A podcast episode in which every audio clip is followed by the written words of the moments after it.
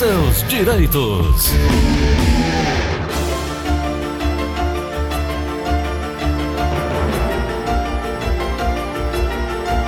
Muito bom dia para você que nos acompanha. Vamos falar agora sobre o direito previdenciário. Doutora Ana Flávia, bom dia. Bom dia, Gleudson. Bom dia, vice da Verdinha. Tudo bom, Gleudson? Tudo bom, doutora. Agora há pouco eu estava lendo aqui no Diário do Nordeste a decisão do STF para funcionários públicos, doutora Ana Flávia, determinando que estes trabalhadores aposentados não podem continuar no cargo, né?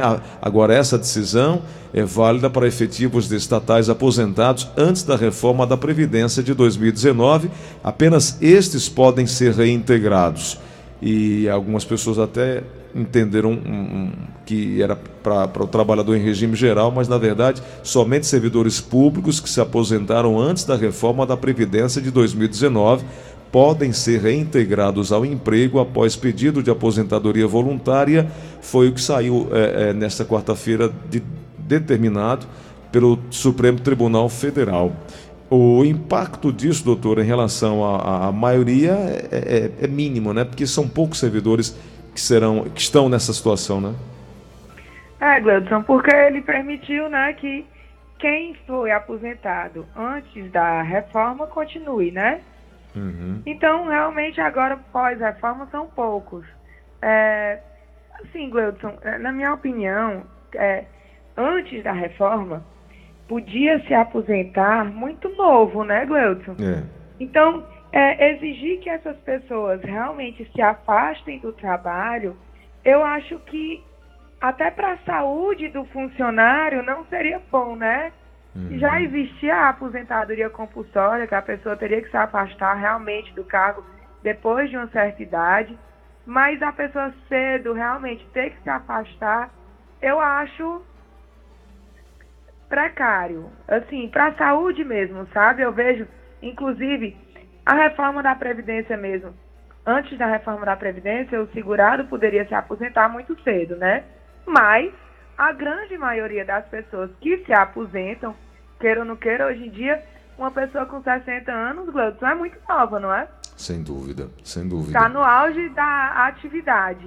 Uhum. Então, a grande maioria das pessoas que se aposentam realmente continuam a trabalhar a aposentadoria passa a ser um, um extra, né? Que a pessoa tem para ajudar nas contas, às vezes dos netos, né? Dos filhos. Mas eu realmente creio que a melhor opção é continuar trabalhando. Sem dúvida. Doutora, é, sempre falamos aqui de atividades é, onde o trabalhador está exposto a agentes é, nocivos agentes esses que podem causar algum tipo de prejuízo à saúde, também à integridade física ao longo do tempo. É o que nós chamamos aqui de aposentadoria especial. Alguns entendem ter esse direito, até já citamos aqui quais dessas categorias ou parte dessas categorias. Esse benefício que é concedido mediante a comprovação de que o trabalhador exerceu a atividade com é, é, é, esse tempo né, de exposição a agentes nocivos definido pela legislação. O que eu pergunto para a senhora, doutora Ana Flávia, quais são os requisitos da aposentadoria especial e se ela tem carência? Cleuton, sim. A aposentadoria especial tem os requisitos, né? Até 13 de novembro de 2019, quando veio a reforma da Previdência, essa tão falada reforma da Previdência que tem mexido com a vida de tantos segurados que estavam prestes a se aposentar. Até então, a aposentadoria especial para a grande maioria das profissões de atividade insalubre é, podia ser solicitada com 25 anos de trabalho, Gleudson. Tem casos é, muito pontuais que, que levam em conta 20 anos e 15 anos, dependendo do grau de exposição, mas a grande maioria das profissões que nós conhecemos realmente que tem exposição a agente insalubre é, com 25 anos. E como você disse, realmente tem algumas profissões que você fala daquela profissão, você já se lembra de insalubridade, né, Gleudson? Como as pessoas que trabalham com saúde, uhum. as pessoas que trabalham em, em, indústrias que têm exposição excessiva ao calor e ao ruído, né? É, soldadores, metalúrgicos, essas pessoas são, são algumas pessoas que a gente fala e diz assim, com certeza esse aqui teve a saúde prejudicada por conta da quantidade de exposição a um agente nocivo. E para proteger a saúde desse segurado, desse contribuinte, é que existe a aposentadoria especial, né? Que diferente da aposentadoria por tempo de contribuição, que requer a contribuição mínima de 30 anos para a mulher e de 35 anos para o homem, a aposentadoria especial requer somente 25 anos de contribuição, desde que esses 25 anos sejam exercidos na sua totalidade exposto a um agente nocivo. Doutor, esse tempo químico, físico ou biológico. Desculpa te interromper, mas esse tempo de contribuição, ele também é de acordo com o tipo de trabalho, né, ao qual o cidadão, a cidadã foi exposta ao longo do tempo, né? Exato, Gleuton. Por exemplo, tem aqueles mergulhadores de alta profundidade, né, que trabalham para Petrobras, que trabalham em navios embarcados. Esses aí, a, a atividade especial deles, a, a exposição a agente é tão nociva a um ponto que ele pode se aposentar com 15 anos de profissão. Então, uhum. são casos muito pontuais. A grande maioria, as pessoas que trabalham em atividades, entre aspas, normais, são essas enquadradas nos 25 anos. O que é que eu digo normais? As pessoas que trabalham em hospitais, né? As pessoas que trabalham em clínicas, em indústrias, indústria têxtil, indústria de químicos, indústria metalúrgica. A gente tem um polo industrial imenso aqui em Maracanã, né, Gleuton? Verdade. Então, o tanto de pessoas que têm expostas ao ruído excessivo e ao calor excessivo e que não sabem que tem o direito, Gleuton, é, é, é, é incalculável. Doutora, uma das maiores dúvidas é como converter esse tempo, né? Porque ah, há um período que trabalha, vamos imaginar, o Nelson aqui, meu colega, trabalhou 10 anos eh, exposto ao ruído excessivo, aí depois ele mudou de emprego, passou mais 10 anos numa atividade considerada comum. Como é que ele pode converter para calcular e saber se já está eh, em tempo de solicitar aposentadoria? Pronto, Gleudson. Aí você trouxe outro ponto, realmente, né? Quem não tem o tempo total de 25 anos para se aposentar como aposentadoria especial, pode realmente converter esse tempo para somar com o tempo de contribuição comum. Então, para o homem, a conversão do, do serviço especial é multiplicado por 1,4. Então, no caso do nosso amigo Nelson, que trabalhou 10 anos exposto ao ruído excessivo, ele vai ter, na verdade, 14 anos de contribuição e não 10, entendeu? E aí, com esses 14, ele pode somar com outros 21 que ele tem em outra atividade e solicitar aposentadoria por tempo de contribuição. Então, inclusive, a conversão do tempo especial em comum é uma das formas de aumentar o tempo de contribuição até para solicitar uma possível revisão de benefício. Uhum, entendi. Ô, doutora Ana Flávia, mais adiante, tinha uma pergunta aqui que me chegou uh, mais cedo falando sobre valor da aposentadoria. O valor do benefício, é como é que ele é obtido? É pela média aritmética dos 80% do período contributivo também do segurado? É assim? É, Gleudson. Até novembro de 2019, né? Gente, hoje em dia o que a gente mais busca é enquadrar o segurado com o direito adquirido pré-reforma, né? Por conta realmente dessa mudança de cálculo. Então, até novembro, de 2019, a, o cálculo era feito. Existia o descarte das 20% menores contribuições e as 80% maiores era feita a aritmética, a média aritmética, e o salário era, entre aspas, integral. Por que integral? Porque na aposentadoria especial não existia a incidência do fator previdenciário, tá? Uhum. Agora, com a reforma da Previdência, a aposentadoria especial sofreu algumas alterações, Gleuton. Então, assim, quem não tinha completado tempo de contribuição, seja especial, seja comum, antes de novembro de 2019, aquela regrinha que estávamos falando que o Nelson podia multiplicar o tempo dele em 1,4 e a cada 10 anos ganhar 4, uhum. ela deixa de existir para o trabalho realizado pós-reforma. Hum. Então, quem trabalhou em atividade nociva antes da reforma da Previdência pode converter o tempo normalmente e utilizar para aumentar o tempo de contribuição. Quem não completou o tempo, a aposentadoria especial muda. Não existe mais essa conversão de tempo em atividade realizada após a reforma da Previdência. E aí passa a existir a regra de transição.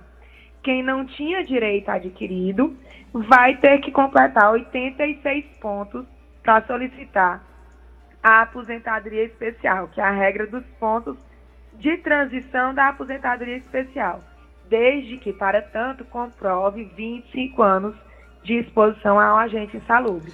Então, é uma, é uma mudança que prejudicou muito, foi uma das categorias mais prejudicadas, foi quem exerce a atividade insalubre. Bom, falando sobre regra de transição, doutora, para quem já estava afiliado ao regime geral da Previdência Social até a entrada em vigor da reforma, o segurado tem que passar por essa transição. São 66 pontos para atividade especial de 15 anos de tempo de contribuição, né? Aquele que está, como a senhora falou, de mergulhadores e essas, essas profissões é mais arriscadas, em, né? Em, é, minério de carvão, é. né, Gleuton, esses com subsolo, são essas atividades mais pontuais. Os 76 pontos para atividade especial de 20 anos de tempo de contribuição e 86 pontos para atividade especial de 25 anos de tempo de contribuição. Essa é a regra de transição. Agora, doutora, e a regra permanente? A regra permanente, Gleuton, ela continua sendo a da aposentadoria especial, que precisava de 15, 20 ou 25 anos de contribuição, qual foi a mudança? Ela deu um limite de idade. Porque imagine que antes é, um médico que terminou a faculdade com 30 anos de, de idade, trabalhou 25 com 55, podia estar aposentado, às vezes até mais cedo, dependendo do início da residência e tudo. Agora, né, a aposentadoria especial exige uma idade mínima de 60 anos seja para homem, seja para mulher. Mas, doutora, então, tem lá naquela atividade especial de quem está com 15 anos de tempo de contribuição, 55 Baixa anos. Baixa para 55. 20 é. anos, 58 e 25, 60 anos, né? 60 anos de idade, Gleuton. Hum. Independentemente de ser homem ou mulher. Como a regra pós-reforma é da aposentadoria programada é 65 anos o homem, 62 a mulher, então, com a aposentadoria especial, o homem ainda vai conseguir se aposentar cinco anos antes dos 65, né? E a mulher dois anos antes dos 62. Perfeito. E aí mudou o cálculo também, né, Gleuton? Uhum. A aposentadoria especial também vai entrar naquele esquema de começar 60% e aumenta 2% a cada ano que exceder os 20. Ou seja, se o médico trabalhou 25 anos, ele já vai aumentar 10%, oh, oh, desculpa, 10%, que é 5 vezes 2, então já vai para 70%. Então, até ele chegar a 100%, ele vai ter que exercer muita atividade antes de se aposentar com o salário integral, né, com a aposentadoria integral, que era o tão sonhado no, no, na, na pré-reforma, né? Ô, doutora, me diz uma coisa, quem é aposentado, quem tem aposentadoria especial, pode voltar ao mercado de trabalho sem correr risco de perder o benefício? Pode, Gleudson, desde que em outra função, tá? Hum. Pode voltar a trabalhar, desde que com uma função, com uma profissão que não esteja exposto a nenhum agente insalubre. Então, assim, é, se a pessoa era enfermeira, se aposentou especial pela saúde e vai trabalhar numa indústria têxtil, não pode, porque aí ainda vai ter uma atividade insalubre exposta ao ruído e ao calor. Então, assim, pode voltar a trabalhar, ela pode inclusive voltar a trabalhar dentro do próprio hospital, desde que seja uma função administrativa, okay. desde que não é, continue trabalhando exposto a um agente insalubre. Uhum. Doutora, antes de abrir aqui espaço para os nossos ouvintes, eu quero chamar a atenção do amigo da amiga que está passando por dificuldade na hora de consultar seus direitos ou de dar sequência a alguma exigência do INSS.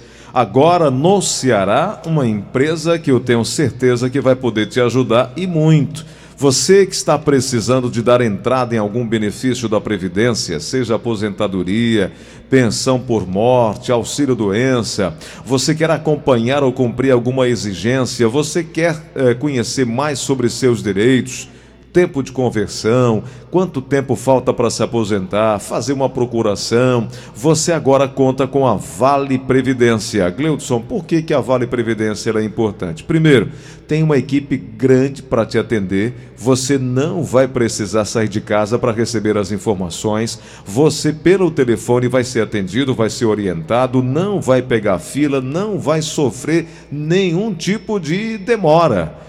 85 99800 3360. 85 99800 3360. Outro dia aqui eu estava com uma certa dificuldade para saber é, como ajudar um amigo que trabalha sobre o tempo de aposentadoria, como calcular o tempo de aposentadoria, o tempo de trabalho para se aposentar.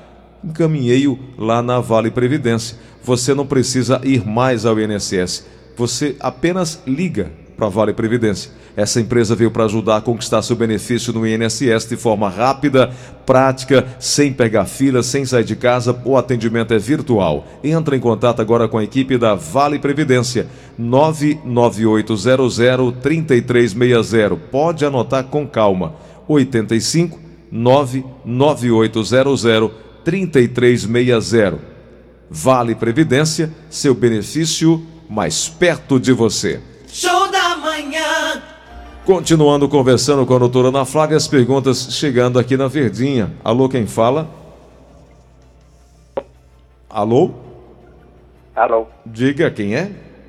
É, Edivar. Bom dia, Gleu. Bom, Bom dia, dia doutora Ana Flávia. Dia, Edivar, meu amigo. Bom dia. Qual a pergunta? Doutora Ana Flávia, é...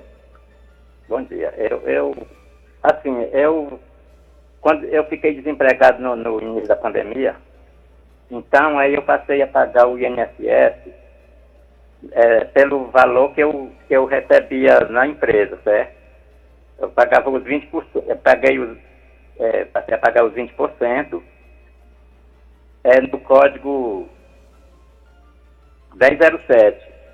Aí, só que toda vez que eu vou pagar, a, a moça lá das, das lotéricas, elas questionam que esse valor não está correto. É, eu, eu queria que a senhora me, me informasse se, se esse, é, esse valor está correto ou eu tenho que pagar o de um salário mínimo. Doutora, tem como ajudar o nosso ouvinte? Pronto, se ele está contribuindo no código 1007, realmente a contribuinte individual, a alíquota cheia de 20%, e esse 20% em cima do salário mínimo, ele tem que pagar por mês 220 reais. 220. Se ele está botando o código 1007 e pagando menos de 220 reais, em tese, Gleuton, essa contribuição dele nem vai valer como contribuição. Hum. Porque, de acordo com a reforma da Previdência, contribuição inferior ao salário mínimo não conta como contribuição. Hum. Então, se ele está recebendo esse alerta da pessoa da lotérica, quando vai receber o dinheiro dele, dizendo que essa contribuição está abaixo do valor, é porque realmente está. Ele tem que pagar com pelo menos 220 reais por mês para atingir os 20% do salário mínimo. Perfeito. Vamos a mais uma pergunta na linha da Verdinha. Alô, quem fala? Bom dia. Bom dia, quem é? Parabéns pelo programa, é o Calixto. Oi, Calixto, bom dia, muito obrigado, é, amigo. bom dia, parabéns aí à doutora, por, por, é muito importante o que ela fala tirar esse tempo. E você, você também é muito bom. Olha, é o seguinte, é, é uma coisa que está acontecendo. É, uma pessoa vai completar 62 anos e pagou como costureira 15, é, 15 anos em fevereiro, completou. Só que nesse período ela teve um câncer de mama e, e ela recebeu 15 meses do INSS, quando agora consta que ela vai ter que pagar os 15 meses porque ela pensando e estando recebendo o salário mínimo pelo INSS, pelo afastamento, por causa da doença do câncer, ela não precisar contribuir. O que é que ela deve fazer? Muito obrigado, parabéns pelo programa. Obrigado, bom dia, obrigado pela pergunta, doutora. Gleudson, inclusive ontem, né? Seu Calixto, muito obrigada pela, pela, pelas palavras, é um prazer estar sempre trazendo esse auxílio.